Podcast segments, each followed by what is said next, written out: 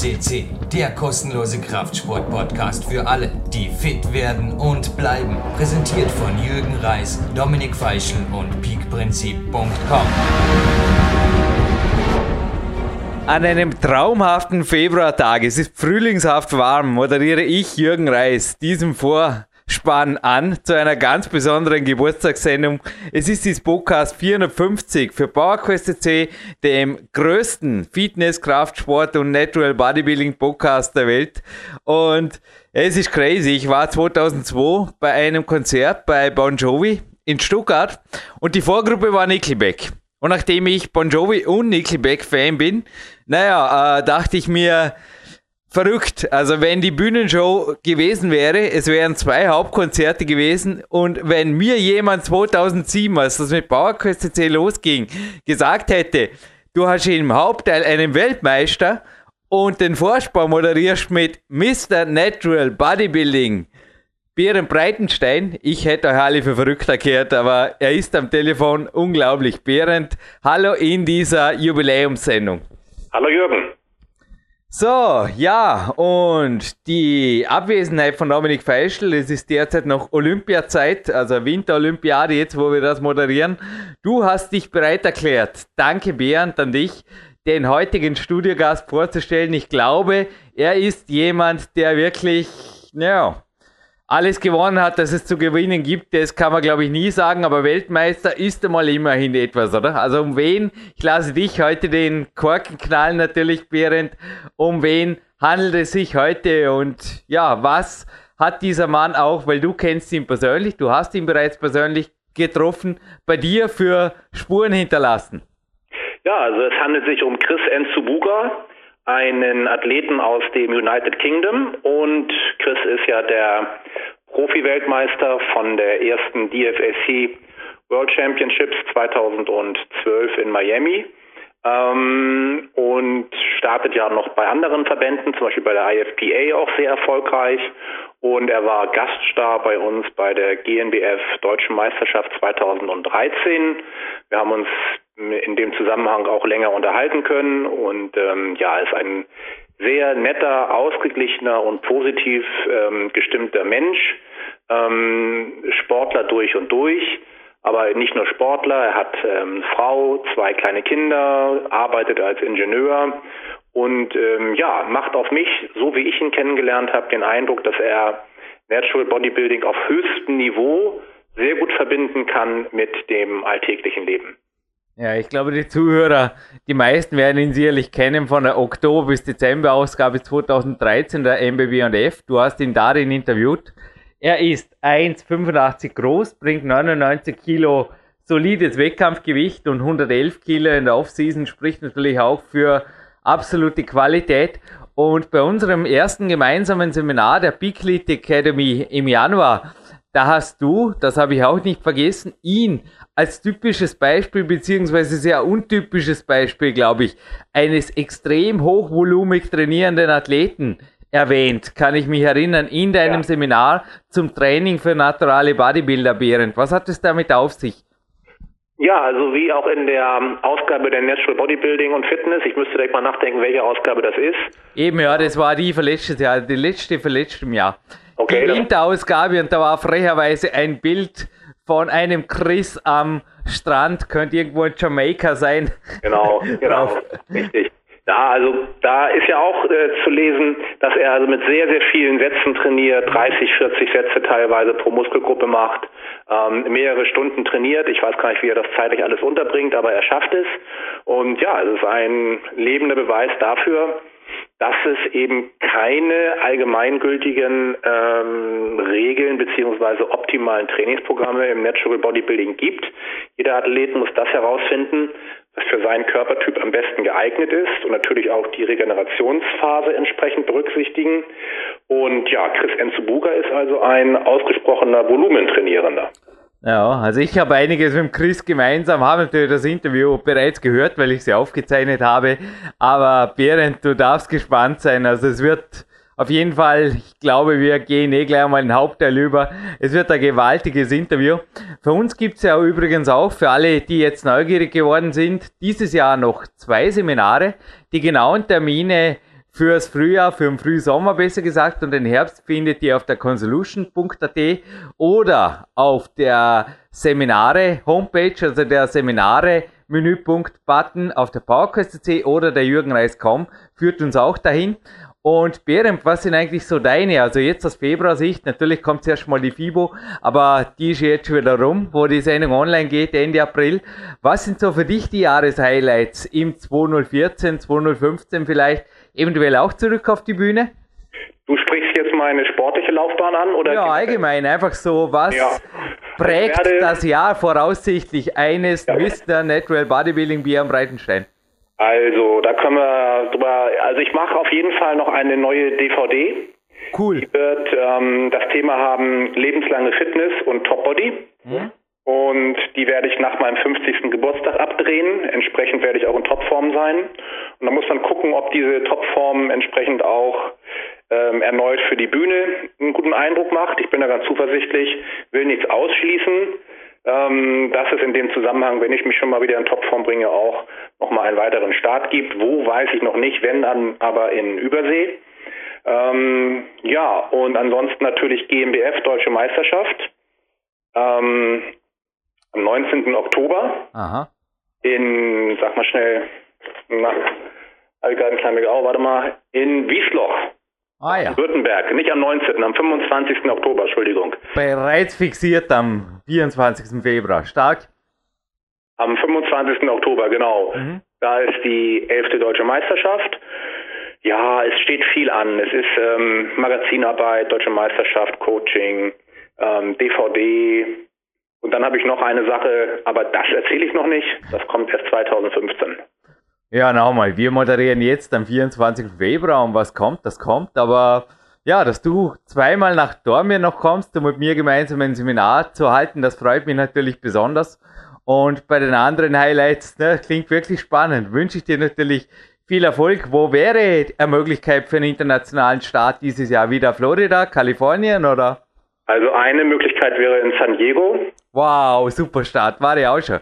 Genial. Ja. Dann an der Ostküste in den USA, da ist gerade die INBF dabei, den Wettkampfort mhm. herauszufiltern. Mhm. Ähm, Miami, großes Fragezeichen.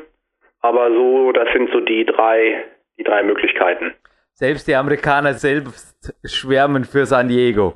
Aber ich glaube, bevor wir jetzt loslegen, machen wir mal was ganz was Neues in einem Podcast. Wir machen ein Gewinnspiel im Vorspann. Richtig, alle, die jetzt weitergeklickt haben und am Ende ihr Gewinnspiel versäumt haben, das, ja, ist nicht wirklich unsere Schuld. Und Bären, wenn du erlaubst, ich darf ein Quattro-Preis verlesen, denn es waren vermutlich auch aufgrund der Hochkarätigkeit der Sendung mehrere Gönner bereit, uns Preise, beziehungsweise euch, euch gehören die Preise zu gönnen. Und zwar hatten wir erstens einen Pulli, einen Pullover von Natural Body Power. Also Marker Klus, ein herzliches Dankeschön. Die Homepage für alle, die jetzt eventuell nicht gewinnen oder ja, es gewinnt einfach einer den Quattro-Preis, so einfach machen wir das, ist nbp-store.de. Dann gibt es ein Frubiase Direkt, da ich mir gedacht habe, also mein Coach Ori Hofmeckler sagt immer wieder, watch your minerals, Jürgen. Und naja, nachdem es in der Sendung im Hauptteil jetzt auch darum geht, wie man mit dem Natural Bodybuilding gesund alt wird, würde ich sagen, oder älter wird, alt sind wir nie. We are not old, we are just older, hat der Bon Jovi heute Morgen gesungen.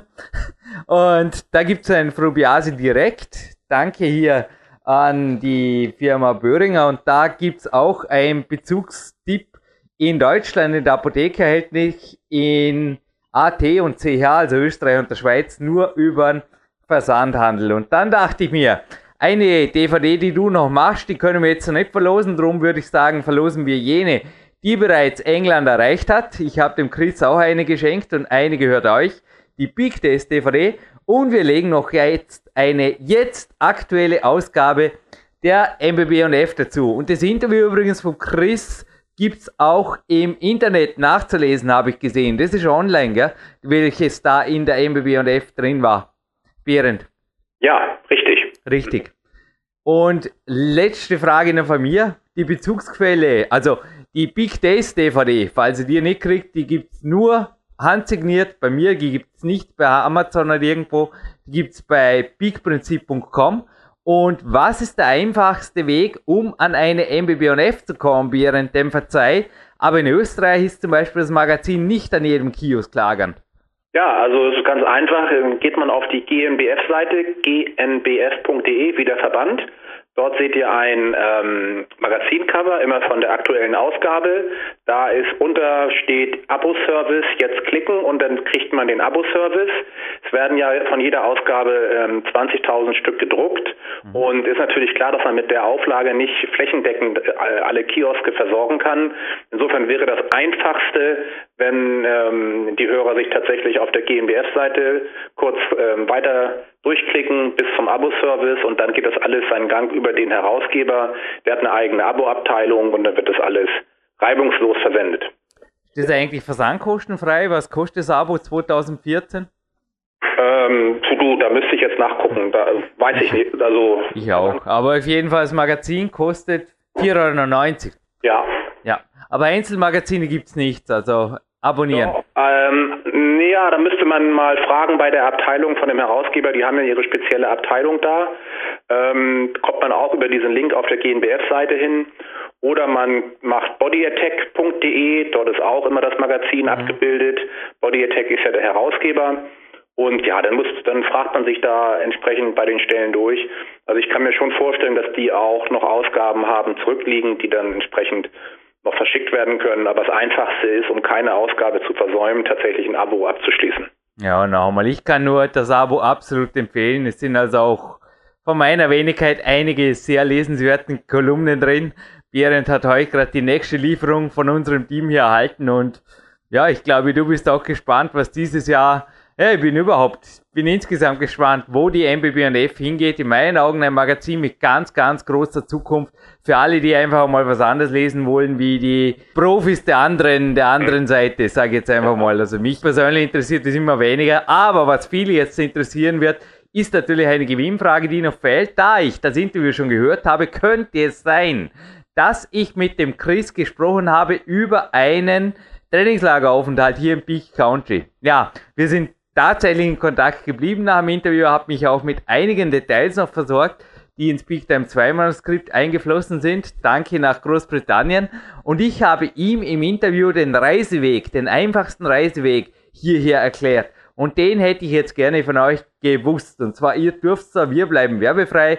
Ja, wir machen ja quasi keine Werbung, denn das kommt auf unser Kontaktformular. Also der oder die Erste, der oder die uns hier postet, wie Chris, also meinen Anweisungen folgend, also ich gebe nur einen Tipp, ich will auch das Unternehmen, also das Beförderungsunternehmen, das habe ich genannt, will ich wissen, wie man am einfachsten herkommt und sehr, sehr günstig.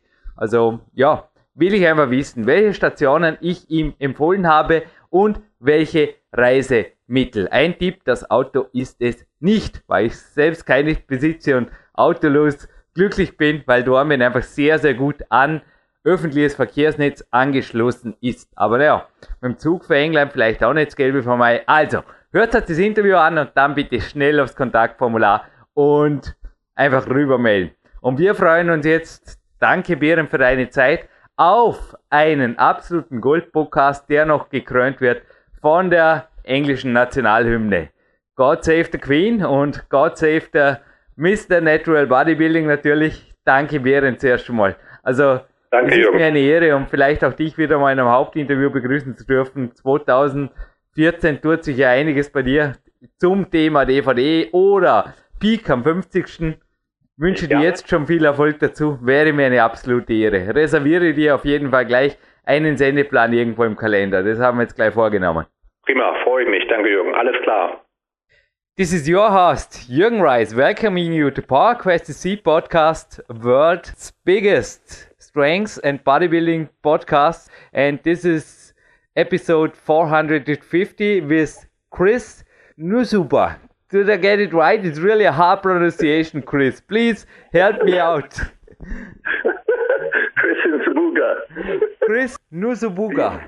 That's right. Yeah, Subuga. So this yeah, Chris Subuga. Subuga. Okay.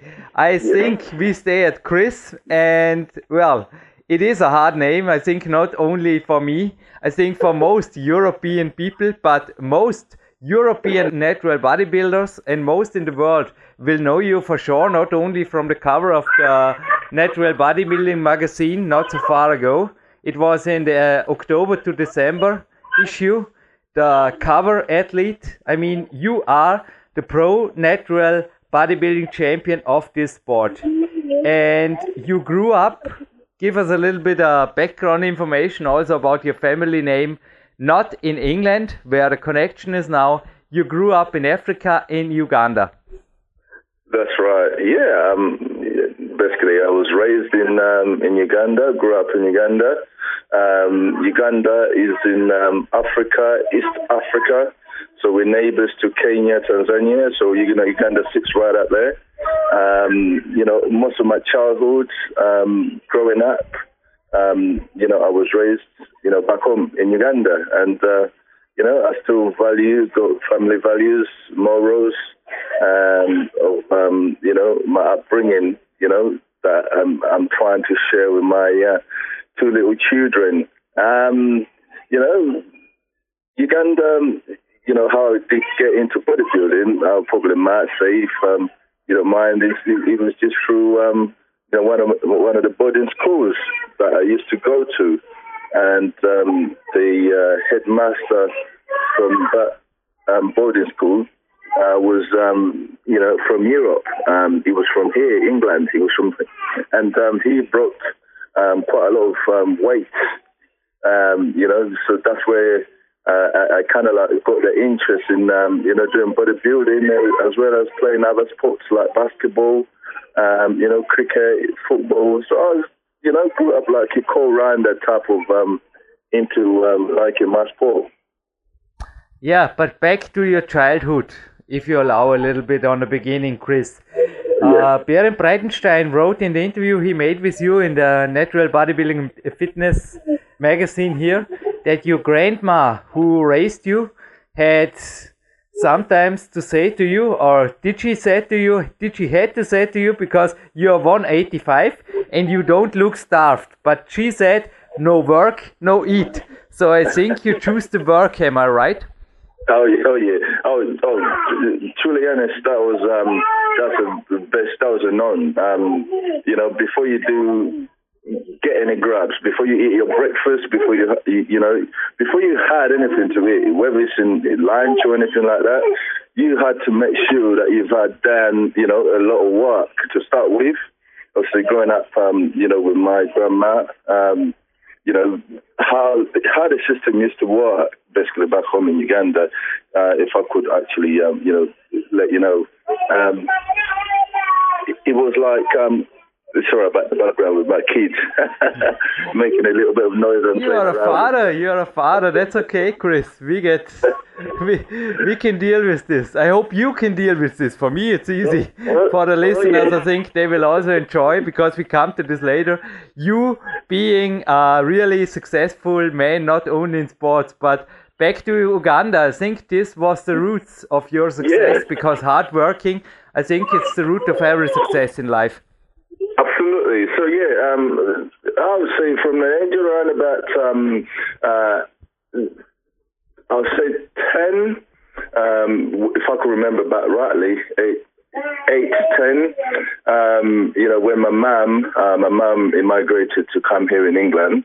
Uh, obviously, she left us back home um, because of um, you know one, she couldn't bring us all out at the same time because she only just come to England to work and um, you know make sure that we we did um, have um, a good upbringing, you know, studying in um, in good schools, boarding schools in Uganda. So um, during our holidays, as I said, I used to um, uh, go back to my grandma, um, sort of like a village. Um, first thing in the morning, you wake up, you know, you have to to sweep the courtyard. So basically, you know, some of us would sweep the courtyard. Um, some of my brothers and sister would, you know, start washing up the dishes uh, from last night's um, meals. Um, and then um, from that, then you'll have your breakfast. Um, relatively other activities then that, w- that we would do, obviously before the sunrise, is to go to the garden uh, because most importantly, back home in, in Africa, in Uganda, you know, the food people grow their own food. So we go to the garden and start either, um, you know, preparing the land uh, for, you know, sowing, whether it would be like sweet potatoes, uh, things like cassava. I don't know if you've heard of cassava, um, which is a very typical Ugandan type of food. Um, and also, you know, beans, um, maize, um, you know, groundnuts. So you would talk of, of various, um, you know, crops that we would prepare. So, um, you know, that upbringing was much more, um, you know, hard work. You know, you would not, we will not have water like coming out from the taps.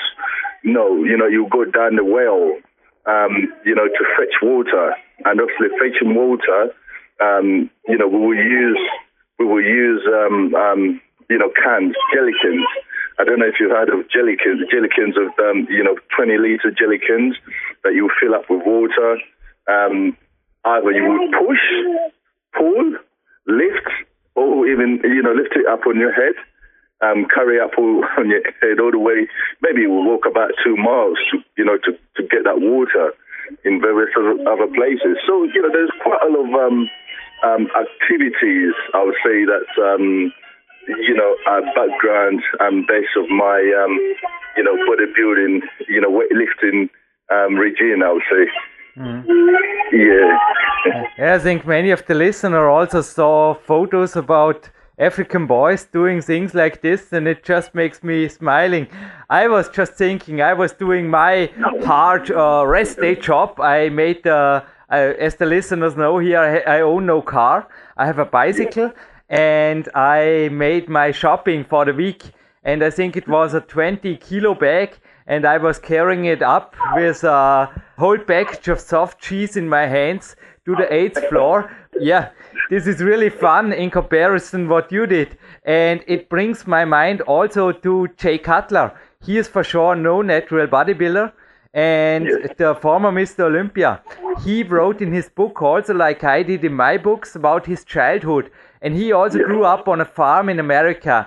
And not yeah. only that he had his own meat, he also had to work very, very hard. And I saw pictures of Jay Cutler with 15, 16, 17, and he always looks very, very muscular. And he later on said that uh, working on the farm would have destroyed him. For him, it was like an escape to real sports because it was too hard. It was even harder than bodybuilding training. Are there any parallels? What I was just talking about, the uh, former Miss oh, yeah. Olympia. Oh yes, um, um, I, I, truly would um, um agree with that. Uh, there are various other, um, you know, um, parallels. I, will use various other. I use examples of exercises that I do when I go to the gym that remind me of my upbringing. Um, you know, there is, um, you know, shrugs, yeah, shoulder shrugs. Yeah. So when you lift up the dumbbells, whether you're lifting dumbbells or um, you're using a machine to, um, you know, do that movement of um, shoulder and um, putting up your um, shoulders up and down to do your shrugs. Um, that's like um, lifting two jellycans of water on either side um, and, and walk a long distance um, I think that's also in in um, in um, strongman called as a you know I think log lifting I don't know log lifting or something like that and you the distances with with a couple of whips on either side. So um, there, there parallels in, in, in so insane so because um, from a, a, very early age that um, you know strengthens your um, you know your areas you, you know those are the little muscles around um, you know your shoulders which is the best. You know, you need a base, um, you know, for bodybuilding, um, you know, uh, a foundation, a good foundation. And uh, for sure, you know, from everyone's um, beginning, um, you know, the foundation is always a key, you know, very, very big, t- you know, very importantly. And I think some people nowadays forget that, um, you know, when they see people who have already built a lot of muscles, um, you know, they think, uh, first thing that bears the mind is like, Hmm, that person is not natural. You know, that's one thing. They will be, oh, no, they're not natural. And they forget, they, they think about people who just all of a sudden, you know, get look big. But even looking big, there is a difference between looking, um, having the, um, you know, that um, aesthetic look, good look of good muscle, and just looking, you know, back uh, the bulky look. So um, the um, what, what, you said, the, the, the, the foundation and upbringing at an early age, you know, as you say, the story of um, uh, Jay Cutler, was it Jay Cutler growing up on the farm? He grew up in a farm, yeah, and yes. he had to work really, really hard, yeah. He wrote there absolutely. Yeah, so um, so that all those elements absolutely um, do help. You know, in in in um, in the later years, um, I, I, would say truly, honestly, that um, you know, during my upbringing, there were there used to be times when I'll be like, no, you know, I don't, you know, you'll be, you know, as a child, obviously, you'll be a little bit rebellious, not wanting to do the activities.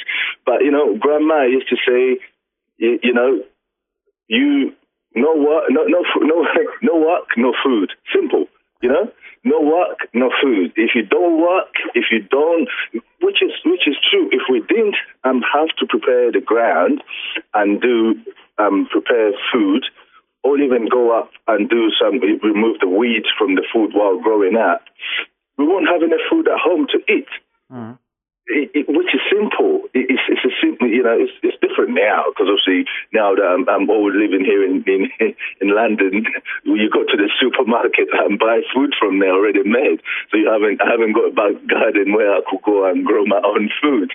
But um, uh, you know, having come from that um, um, experience, that sort of life in my um, early bringing um, childhood, I, I know how important it is to um, prepare Mm-hmm. You know, preparation is a very big key, you know, to um, um, everything, not only in, in, bodybuilding, but, you know, I also find it in, um, you know, whether I'm with, here today with my kids, uh, also, you rang me. It's nine o'clock, and we were just chilling. Actually, it's a Saturday chilling. Um, but preparing them to go out is a very big key. You know, if I don't prepare them, I won't be able to go out. You know, we won't go out to, you know, you know, looking good, obviously in good presentation. So preparing is very good. Even my daytime job, um, I have to prepare for presentations um, of, of, various things that I have to do. You know, to, you know, with my civil engineering um, um job that I do in the daytime. But hey, let's get back on bodybuilding. a little bit bodybuilding, a little bit the diet maybe. It was interesting to listen to you about your childhood. I think also you for sure ate the food you were bringing in and you were talking just minutes ago about yes. sweet potatoes, the corns and yes. everything. Yes. And as I see in the interview with Bernd Breitenstein, your diet is still carb based. Would you maybe agree that this is also one thing you took from your childhood? Or did you ever made a low carb diets or no carb diets or things like this? Um, yes, um, that's very interesting. I mean, um, um, uh, uh, yeah, again, I'll be very upfront and um, um, not try to, uh, you know, talk about things that haven't done.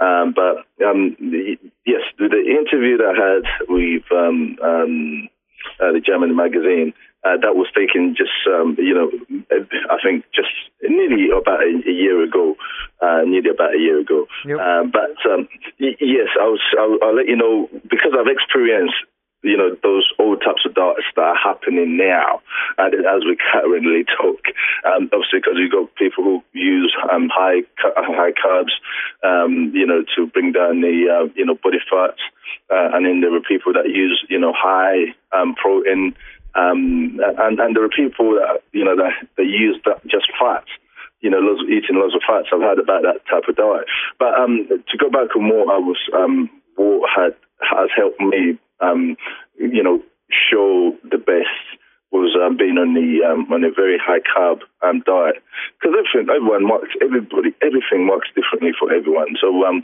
I would always um, this has always been my um, when people ask me about various things, I always say, look, you know, you're best to try things out yourself and you and you find the best um, and what works best for you. And I truly would say to you, as I'm going to carry on talking to you, what is my best now that I find. And what I've tried um, and um, came out, you know, I came out to, to be at my worst. So start, starting with um, what I, following my interview, using a high carb diet, um, especially sweet potatoes, uh, for me, sweet potatoes is not like an alien to me.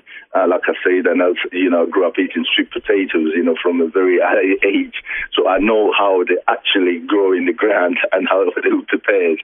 So that sweet potatoes was very, very um, sweet potatoes with relatively um, a low low protein, um, you know, diet, um, and you know, a little bit of fat and diet. So the type of fats that I normally use um, are the Udo oils. I don't know if you've heard about Udo oils, uh, which is um, um, you know one of the big companies um, you know out here, you know, and probably even worldwide Udo's um, that do um, fat um, flaxy type of um, oils. Um, and the, the, most of the oils have got omega threes, mm, you know, no picture of you know omega threes you could get them from, uh, you know, if you eat quite a lot of um, fish um, type. But um, yes, um, I would look at um, sweet potatoes, um, and when I'm dieting, um, I'll cut out things like the, the carbs that I wouldn't use as much is like brown rice or white rice. Uh, in that respect, if you would ask me, you know, the, the, the micronutrients for reasons to why I wouldn't use uh, maybe brown rice, it's because it's the uh, it's a high complex type of carbs. Um, and in white rice, um, you know, there was a there was um, that um, myth of being a little bit high and a little bit of starch in it. So I don't tend to use a bit of um, you know white rice neither. So I stick with you know sweet potatoes, um, you know white potatoes, uh, especially and timing the the timing of the diet when you know of the food when you eat it is very important as well. So like white potatoes, I, was, I stick with them quite relatively after my workout uh, because they're very um, obviously uh, quick, very light, um, and they will absorb into the body very quickly. Um, I like you know sweet potatoes after my workout. If you know that would something that I would use during the day or throughout to sustain my energy levels. Um, um, and then um, obviously that's a high carb diet. When I'm dieting that I've used in the past. Uh, but um, last year, of all years, after having won a world champion in 2012, last year I decided to, um, you know, try to change things. Um, and see, you know, what dieting is like when you use, when you, you know, bear around and, you know, start using your own um, ideas and just being free. Because last year was a little bit, um, you know, I'll say free, not under any pressure. Um, you know, um, that trying to impress other people or try to impress people, that sort of mentality. Um, I wasn't, it wasn't there with me last year. and not even going forward, because that I, I dropped it now. Because when you try to impress other people, you, you do quite put a lot of pressure on yourself. Um, so last year of all years, when I, um, um, I, I got sponsored after 15 years plus of um, you know of, of um, competing, um, it was it was, it was unreal, you know. I never getting a sponsor from America, you know, not even from UK or Europe. I'm talking about from America, uh, called you know, called Nutritionals. It was truly a blessing, uh, you know. I would say. So you know, yes, of all, of all years last year, after having been so excited with the sponsors, I decided to do things a little bit different with my dieting. Um, I tried um, um, just trying to be eat more or less at times whatever I wanted to eat. You know, even when I was trying to get into a competition, so there would be like times when I would eat like burgers as as well. You know, um, a week out from one of the biggest competition in America called the Yorton in the IFPA Pro. I was a week out when I went to Germany um, for the um, GNBF, um, you know, championships. Um, I happened to have no food with me, so I ended up eating burgers. Um, and I thought that, um, you know, it, it, it didn't come off I would say, I would say things didn't come off as well. So, um, you know, last year when I was cut back my uh, my, my, my my carbs, cut back, um, and um, um, I was looking at much more of the calories, worrying about the calories rather than the actually food. So the, the, the, the, the, my mentality was now, I oh, know if I've eaten so much burgers, now let me cut it back completely and go without anything, you know, for, for hours and do my training um, that didn't come off. It wasn't effective. It, it was like I was literally, um, you know, doing more harm than good towards my body because, um, you know, not only did the weight go off, no, it didn't go off, but I looked, you know, I looked, I, I, didn't look as good as what I would do, what I would have loved to. So basically, it was, um, it was a miss. Um, and um, I, was doing a lot, lots of cardios with having cut down the um, the food. So I was doing quite a lot of fasting cardio. So uh, you know, in the mornings, um, five, six o'clock, get up, go in the gym, do forty-five minutes. Uh, we've only just haven't taken, um, you know, the uh, branch aminos with me um, as something in the tummy. Um, no food, no nothing, and then go on a cardio bike or go on a stepper, do slow for 45 minutes. To be honest, did it work for me? Did it work? No. Um, it literally, um, you know, fasting cardio, um, having tried it, 45 minutes, an hour times, nah, you just, you just wasting your time. And it did waste my time. And I will always be feeling very tired. And I'm, I know that in order to, to be, to function, you need, you need food. But I was depriving my body with food because I wanted to lose weight, to become, to come in a bit leaner. But then I'm forgetting that literally to become, to be, you know, to get your metabolism working good, you need to be eating and you need to be not doing. It works different for everyone. I don't know everyone. That's one thing I'll always say that I don't know everyone, but for for what I've I've tried, um, having done the cut, the fasting cardio, yes, it, it, might work for the first week, but it, it, it, it, it, it didn't it didn't it didn't uh, and you lose weight, but it wouldn't it would just toll. The weight would just toll, and your body goes into um, um, you know some kind of shock where it's not releasing everything because it's trying to hold on to whatever you're giving it. So every time you eat, you just hold on to it. So the metabolism is no, you know, working very good. Although, let me take it back a little bit. Although with my upbringing, you know, we used to work without food. Yes, in the morning. So no, no work, no food that worked because after you do that, then you would eat quite a lot of food. You would eat quite a lot of fruits. You know, you spend the whole day eating fruits, sweets, everything. So your body is constantly, you know, although you worked, first of all, without no food, but then after you give it food, and then you carry on doing activities with that, while eating loads of food all throughout the day. So um, there is that area because you know it works in that sense. But if you if you're going to do a lot of fasting cardio and not eat and cut down your your um, um, your calories and feed all your calories, then you know things are not going to be any good. I would say you're looking for a, a disastrous um, you know kind of physique uh, than what you would you know love to to to have um, got. Yeah, Chris, maybe to the positive future. I mean, you made your experience in 2013. You were the one talking about that. I had not planned to ask you about last year, Chris, but yes. well, thank you for your honesty. We are the same age. We are 37, so young athletes in our best years. So, what are your plans from now? I think time is on your side too, if you use it. So, how do you want to prepare for a better 2014 and also for your future? Because in your sport, yeah, no excuse at all. I mean, the best years are for you to come.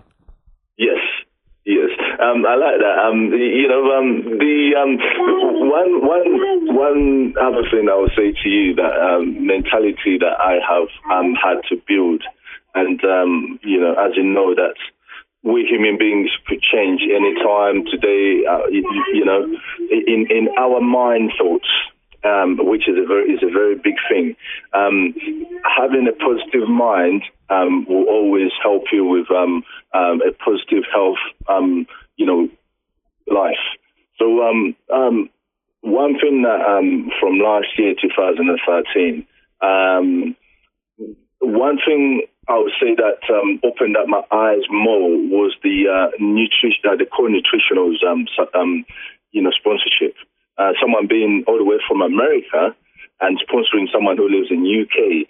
You know, um, uh, how I got the sponsorship as well, um, I would say that was one, you know, some friends, um, you know, my good old friends that, yet again, that live in America, that um, I believe um, they, you know they helped me quite a lot. And obviously, the um, while Core Nutritionals was looking for a sponsor, sponsor someone from UK, um, I know that came. I got to see that on Facebook. That's where I got to see it from. From all places, Facebook. I know a lot of people do say, "Ah, "Oh, no, Facebook. They don't like Facebook." But let me say this to you politely: It's up to an individual to control them, you know, their, their selves, you know, on what they want. You know, you could, you, you can't let if you let Facebook control you, then your life will be you will be disastrous. But you have to control Facebook. Everyone has to control whatever they want. It's through their mind. So Facebook doesn't don't control me. So luckily enough, I had um, that's where the sponsorship came from for me uh, through Facebook and knowing people um, through networking as well. So that has helped a lot, a big time.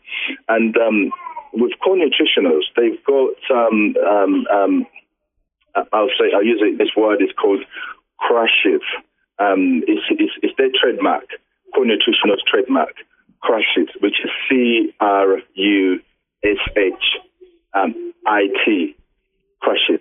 And that word, what it means, it means being your best in everything your best at work, your daytime job, your best at home with your family, your best when you go to the gym.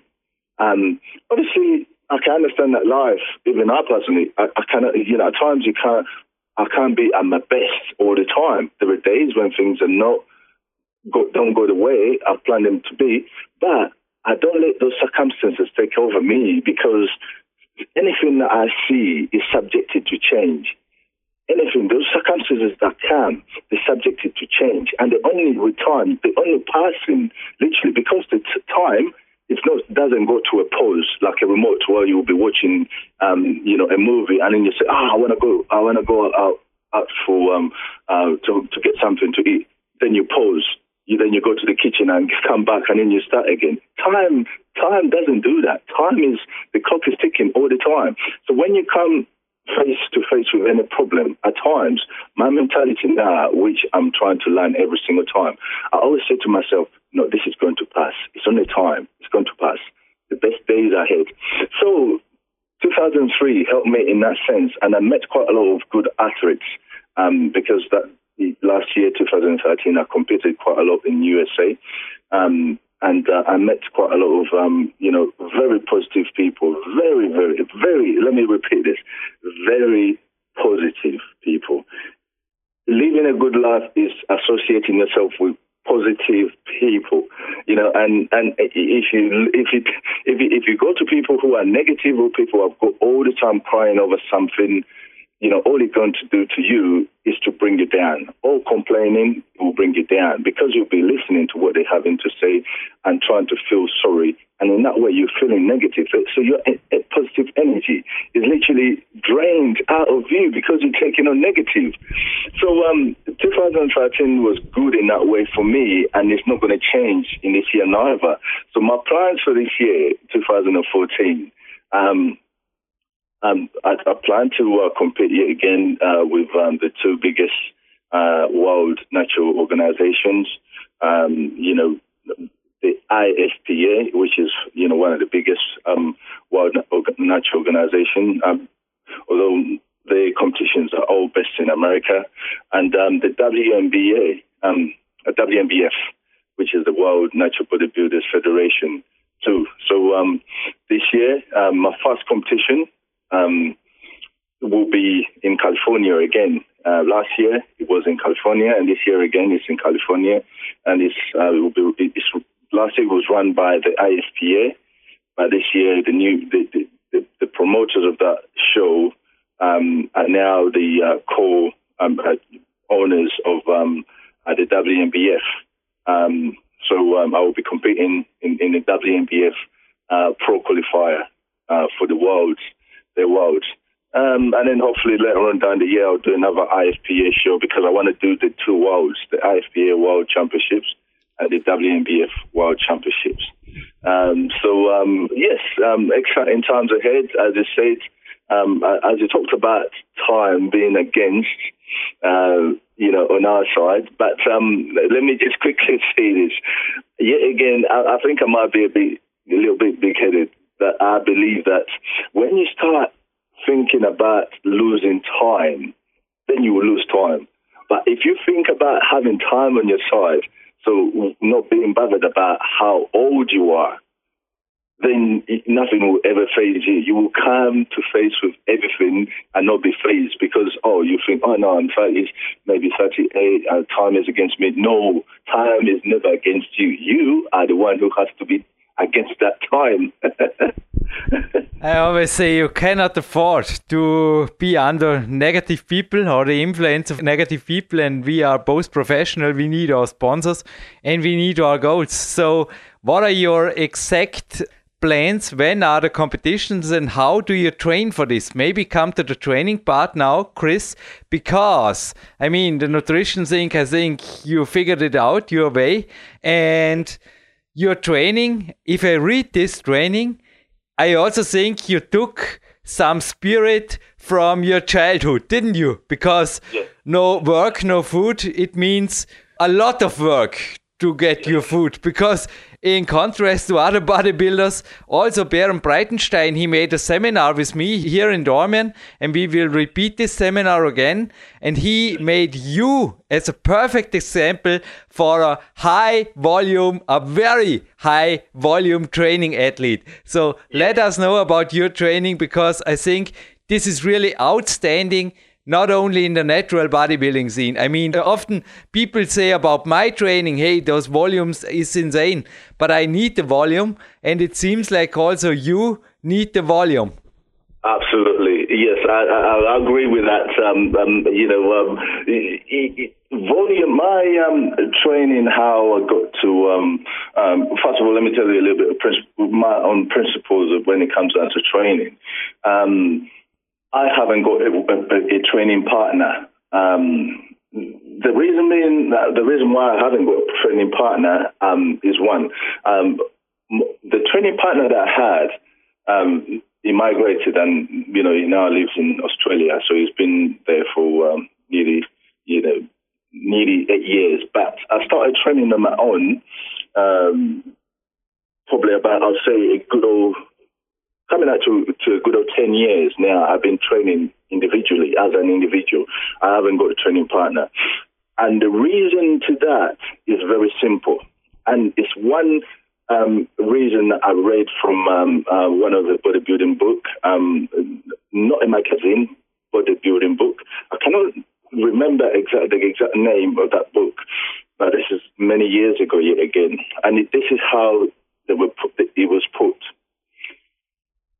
Um, they used this example saying that there was a young kid that grew up, um, you know, growing up yet again. They were talking about at a farm, and um, this young kid, uh, they, they, had cows, and the cow gave birth to a calf. So this this young kid grew up lifting this calf. Every day he would wake up, he would lift this calf. Every day he would lift this calf. So this calf, obviously, all of a sudden, obviously, growing up, you know, grew, grew up to be a bull. And up to that time, it would, it would be easily lift up the bull.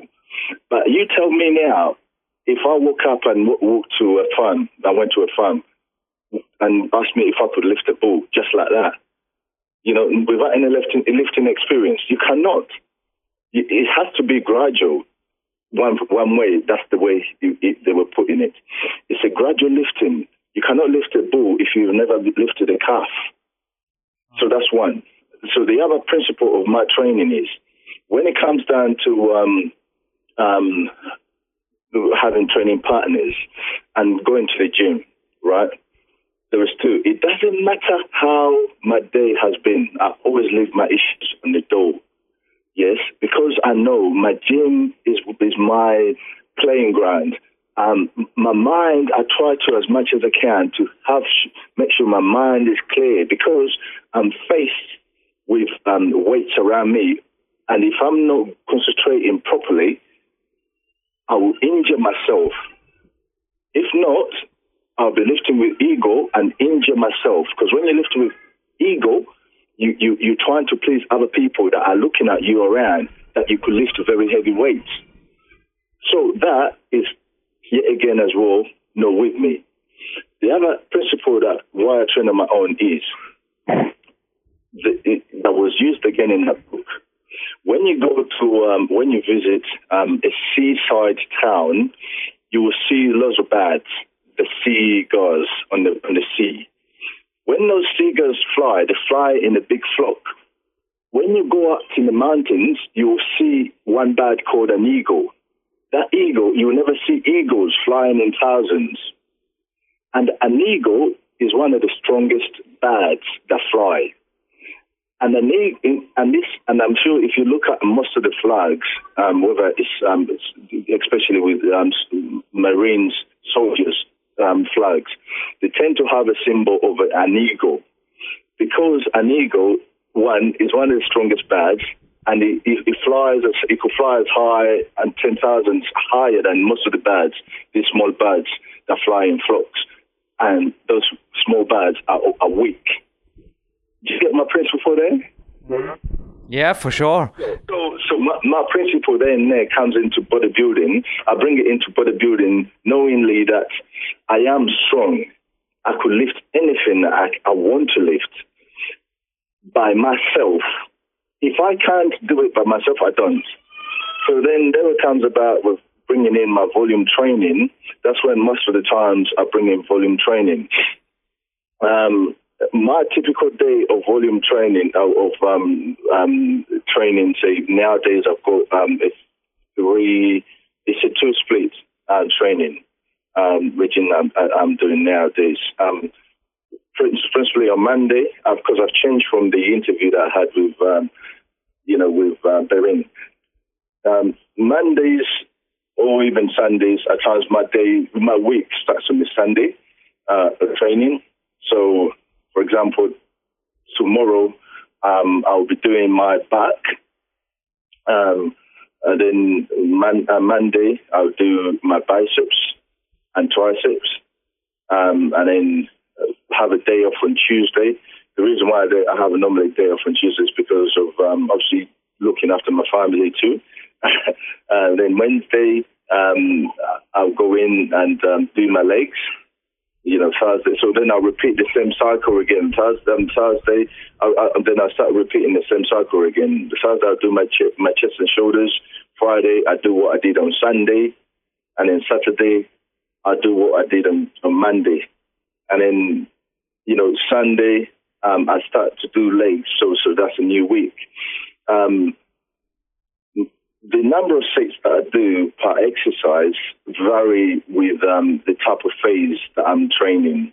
Um, hypertrophy, um, which is now the phase that I'm doing now, hypertrophy also means you're looking at to put in a bit of more size with your uh, muscle, muscles. So uh, I'm hypertrophy training anything between um, you know 10 to 15 reps, um, and then I, I look up to uh, my rest periods um, a is between the sets. With hypertrophy, um, I'm looking at at least to, up to 45 seconds.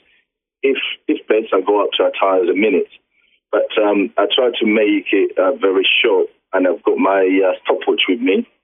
That's for sure, stopwatch. I've got my training logbook with me, so I already know. I already prepared myself before I go into the gym. I got my training book, my my stopwatch, I try to stick religiously to the time that I'm doing for that specific phase. If I'm doing 45 seconds, 45 seconds, the bang, and then get onto the weight.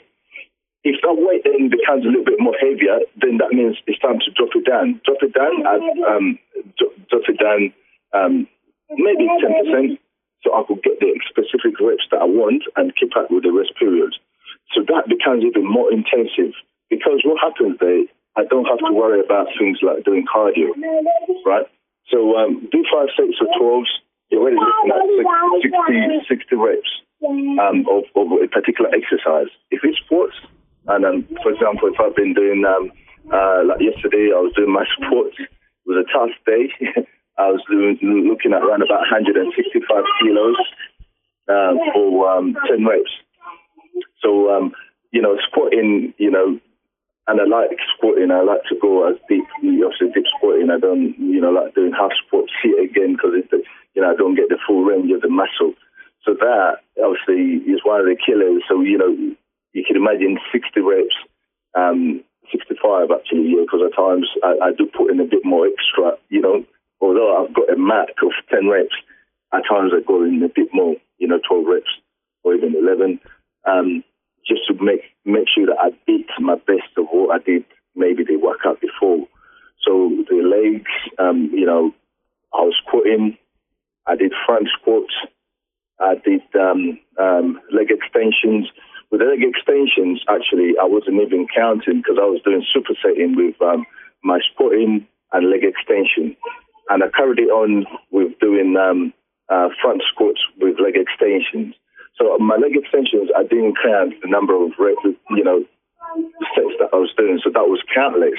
I'll, I'll, I'll easily say maybe even up to maybe 150 reps. And, and then um, from that, I did um, hack squats um, and then did um, leg presses. Can you hear my little kid, my little daughter? Don't worry, Chris, we will not overdo this interview. You gave me 45 minutes and we are on minute 41 now. But it's really, I mean, you are also training really scientific when it comes to maximum power. And this is for me with 37, I said before, time is on our side, but sometimes I feel that it's really hard to improve your maximum power anymore. This is also because this famous story of the calf and the bull is not coming to the truth for many athletes because the maximum power is sometimes really hard to develop in an professional athlete or in an athlete with many years of experience. So, what are your experiences? What are your best methods when it comes to maximum power? And what I ask myself, why do you train maximum power at all when all your goals are on the yeah, on the bodybuilding scene? Do you want to have also successes in other sports like yeah, powerlifting or something like this because maximum power and bodybuilding is not a must have done. So give us maybe for the last minutes your thoughts about this. Yes, yes. Um, that, that, that, that is very important. I'll, I'll find uh, what you just said now is, um, I think, it's a current um, known of um, people um, always um, trying to get the uh, PBs, uh, personal best. Um, in uh, max power, powerlifting, of which um, I find that um, is, is, is you, you're going into weightlifting if you rather than bodybuilding. When you go towards your max, you, you're not building the muscle; you're just making it denser. If you know what I mean, denser and getting strong. Uh-huh. So you, it's not um, for me. I find that that's that's my uh, my my that's that's my opinion because when I start, at times I go into maximum strength training, but by that time, my muscles never get bigger. All they do is to get denser, just solidifying and um, maybe getting more strength. And, and even if you think about it this way, the more you get closer to your maximum, the more you open to injuries because you're stressing your body more, your ligaments more, your tendons more. So everything is under stress when you're doing maximum, maximum, maximum, and that's that's that's that's logic. I find, you know, because that's when people cut or car um, or incur um, injuries because they're lifting very heavy weight. And, and most of them, at times, they don't even try, they don't warm up properly. Um, at this time, personally, every day, every day, I make it. I will never go in the gym and just go straight to the weight. No, I always go and do a certain warm up exercise, whether it's rowing, cycling, a little bit of running, um, a little bit using a stepper to get my blood flowing and getting the, you know, getting ready, getting warmed up, you know, but not warming up using the weight. I don't warm up using the weights. That's me. I warm up using the exercises, the bikes. But with the maximum strength training all the time, I would say, in my in my opinion, if you thinking about bodybuilding, I would say then bodybuilding is about doing reps, keeping intensity. You know, that's bodybuilding. If you're going to go into uh, maximum strength training, yes, it's good. Do it for a small period of time and you stick back and you go back to your hypertrophy because that's what hypertrophy is. Hypertrophy is building muscle. You know, then obviously when you start dieting, yet again, and you want to get that muscle dense, it's the, your approach has to be smart. It's not about the weight. It's about how you lift the weight. You can make a 10 kilo dumbbell heavy, heavier than what it looks. It's your approach and what you have in your mindset, your mind to muscle, where you're training, and having a tunnel vision, tunnel vision, focusing on yourself rather than what is around you. You know, because you benefit more. And that's one one other element. Cutting, cutting, cutting out uh, the use of mobile phones. You know, your, your cell phones. Um, you, you, you, not long ago, I was looking at um, uh, an article which said that um, back in the 70s, 80s, 90s, maybe even early 90s, before the mobile phones became very, you know, relatively, um, you know, in our social media, in our in our lives, people just focused on weight, train, and lifting, lifting, training, training. But nowadays, you go in the gym, you will see. If you go in the gym today, you tell me if you don't find people out there with with mobile phones, texting, reading messages, taking pictures of themselves. You tell me that. Of course, there will be. Even now, I find it hard for me. I'll say, even with my um, core nutritional sponsors, I find it hard at times to uh, take a video for them because that takes away my concentration. With no disrespect, it takes away my concentration from my training. So then I'll be thinking, oh, now I've got to do this video, you know, do it properly. But, you know, look, I'm, I'm like I said, I'm up front, and I'll be honestly say to you, I'm too old school. It takes away my concentration, and all I'm trying to do is to focus on. My, my friend there is filming, is, is, is filming me, is recording me, so I've got to do this properly. So my focus is gone. But I hope I've answered your question as to regards to, um, and I know I keep on jumping up and down as regards to um, uh, the um, uh, maximum strength, or, obviously this heavy lifting stuff. I hope I've answered it properly and in a way that um, um, someone out there, um, you know, could take something out of it. Because I, I for one, I feel that um, you know when you're always training towards your max, you you are open to more injuries. Um, you know, in in the sense you know, whereas when you take, take, a, take a step back and take 30% of that max that you're doing, you'll benefit more because you'll be hitting the muscle. Um, you'll be hitting, you'll be more focused on the muscle than what you're trying to, than the weight. Because that's what it is all about, is focusing on the muscle, muscle that you're training rather than the weight that you're lifting. Chris, I'm a climber, not a bodybuilder, but you helped me in some sentences a lot, even if you haven't knew about this. But I had made a personal best in my maximum power in one of my maximum power boulders here in Dornbirn, and yesterday I had a long conversation with a trainer, a mentor of mine, and he said something similar you said. He said, Enjoy what you achieved, Jürgen.